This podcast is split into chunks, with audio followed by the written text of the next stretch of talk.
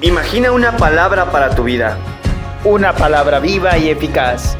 Como una espada que atraviesa el corazón. Una lámpara que guarde tus pasos.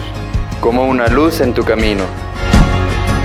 Una palabra que viene a darte vida. Y vida en abundancia. Esto es... Dame una palabra.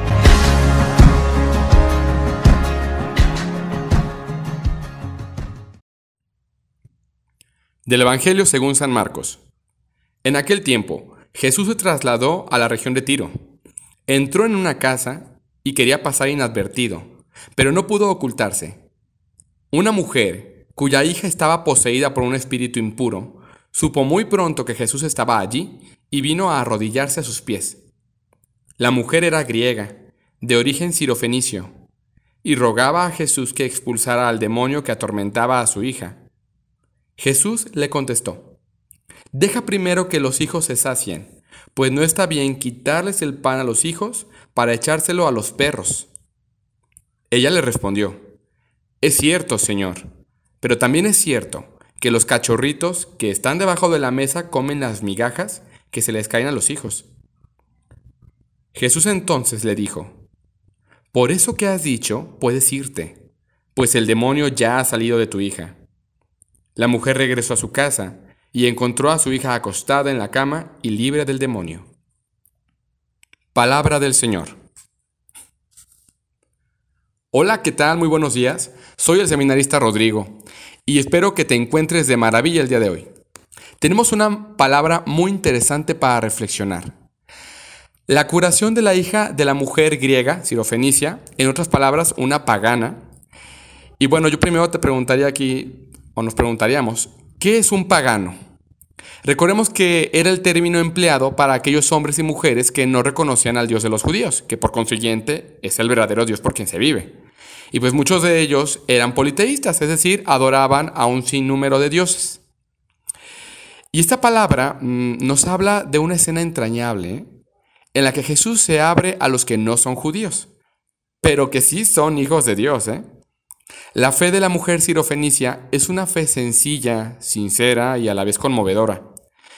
Y Jesús no puede hacer oídos sordos a la petición de esta madre desesperada. La fe de esta mujer pagana, por lo tanto, provoca la compasión de Jesús. Pienso tanto en la desesperación de una madre que procura el bienestar de sus hijos. ¿A qué no estaría dispuesta una madre por, por salvar a su hijo enfermo, no? Yo creo que hasta dar la vida. Y ese amor aún puede ser superado por el mismo Dios, que ama infinitamente y mucho más. Esta mujer no escatimó en suplicar a Jesús que curara a su hija, a pesar de conocer su propia condición de pagana ante Jesús, que era judío. Pero Jesús ve más allá de una condición religiosa y social. ¿eh? Él puede ver en esta mujer el rostro de Dios mismo y su necesidad de Él. Porque eso somos todos, ¿eh? Imagen y creación de Dios. Por lo tanto, esta palabra nos recuerda que Jesucristo ha venido por todos y cada uno de nosotros, que ha dado su vida por ti y por mí. Y se puede escuchar un poco fuerte lo que voy a decirte, pero a Él no le importa qué condición social, religiosa y política tú tengas, ni tu orientación sexual, tu raza. No, a Él importas tú. Y desde luego, tu pecado y el mío, que jamás le ha impedido amarnos sin límites. Él es quien nunca nos ha despreciado, nunca se ha escandalizado de nosotros y por ello nos busca con insistencia. A veces somos nosotros, ¿eh? los que nos sentimos tan rotos e indignos de Dios que nos alejamos de Él. Pensamos que no somos dignos del verdadero amor que solo se conoce a través de Jesucristo. Probablemente vives alguna situación complicada que te ha llevado a apartarte de Dios. Pero yo te digo hoy que no hay nada en ti que Dios no conozca y que Él no pueda reparar. Y Él te espera, nos espera, siempre con los brazos abiertos. Finalmente, imagínate la escena de esta mujer al ver a su hija curada cuando llegó a su casa.